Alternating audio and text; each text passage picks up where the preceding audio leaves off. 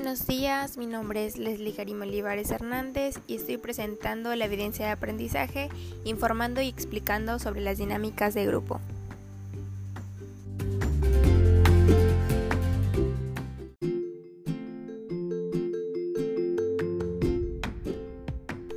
Comencemos con Kurt Lewin, quien fue un psicólogo estadounidense de origen alemán, quien fue el pionero en el estudio de los grupos.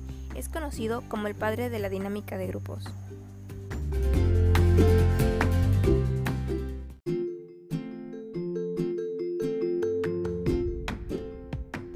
Pero a todo esto, ¿qué son las dinámicas de grupos? Pues son actividades colectivas que tienen como objetivo promover la integración entre los miembros de un equipo y afianzar la confianza entre ellos.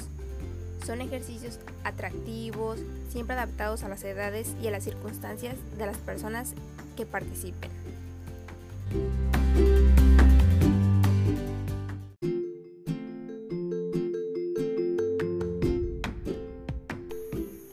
La utilidad de dinámica de grupos radica en que permite conocer la conducta de los grupos y en sus consecuencias, poder encauzarla del modo que se juzgue más conveniente.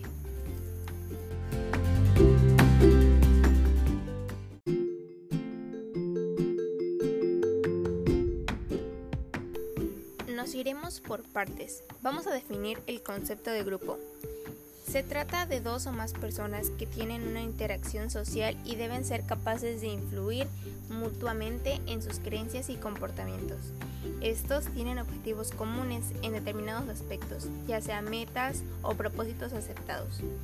Y estos comparten metas en un logro de cualquier grupo, además de una característica que los define. Cuentan con una estructura de grupo relativamente estable y regular.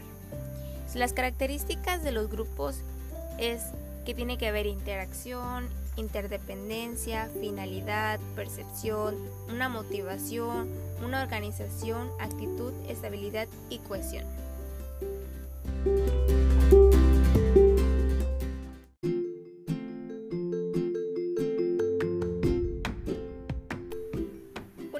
De un grupo es el equipo de trabajo, pues el equipo es fundamental para una empresa, para una escuela, para un colectivo social, etc.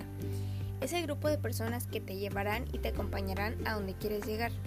No solo puede pensar en escalonamiento, sino cuenta con un equipo talentoso, sólido y que esté alineado. Este grupo debe estar bien integrado, pensar como una unidad, como relaciones sanas donde cada miembro piense en el otro y sus objetivos y sus sueños.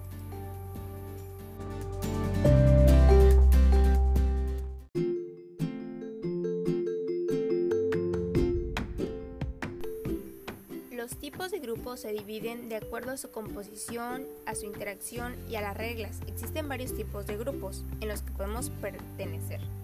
Por ejemplo, el grupo aglutinado, grupo posesivo, grupo independiente, grupo cohesivo, grupo asociado, etc.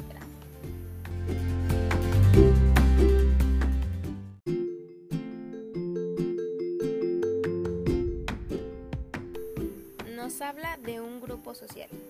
Bueno, este es cualquier cantidad de personas que comparte alguna característica en común, que mantiene una interacción periódica y que sus conscientes de que están unidos por ciertos lazos sociales, por ejemplo, la familia, un club deportivo, acción comunal, sindicato, una pandilla, etc.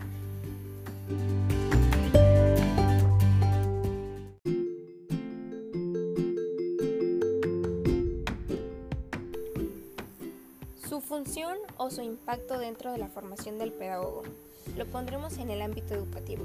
Cuando te encuentras dentro de una escuela, se convierte en un grupo con el que tú estarás interactuando a lo largo de tus clases o tal vez si eres un administrativo, pues estarás en un grupo donde haya un contador, donde haya también un para promoción, etc.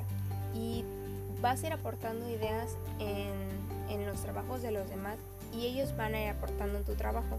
Puedes ayudarte de ellos, ellos pueden ayudarse de ti y así es como funciona un grupo.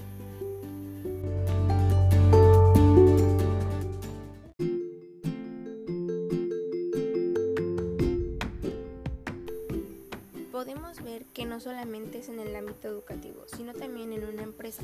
Cada empresa tiene departamentos, como lo es de contabilidad, de producción, de organización, de, derechos humanos, etc. Y todos estos van en conjunto para que la empresa pueda seguir hacia adelante. Si alguno de estos falla, la empresa decae.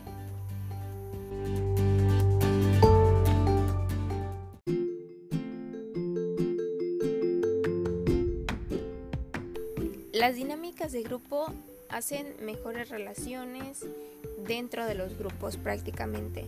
Por eso son importantes en la vida de un pedagogo. Porque estamos para unir lazos, para crear ideas, para innovar, etc.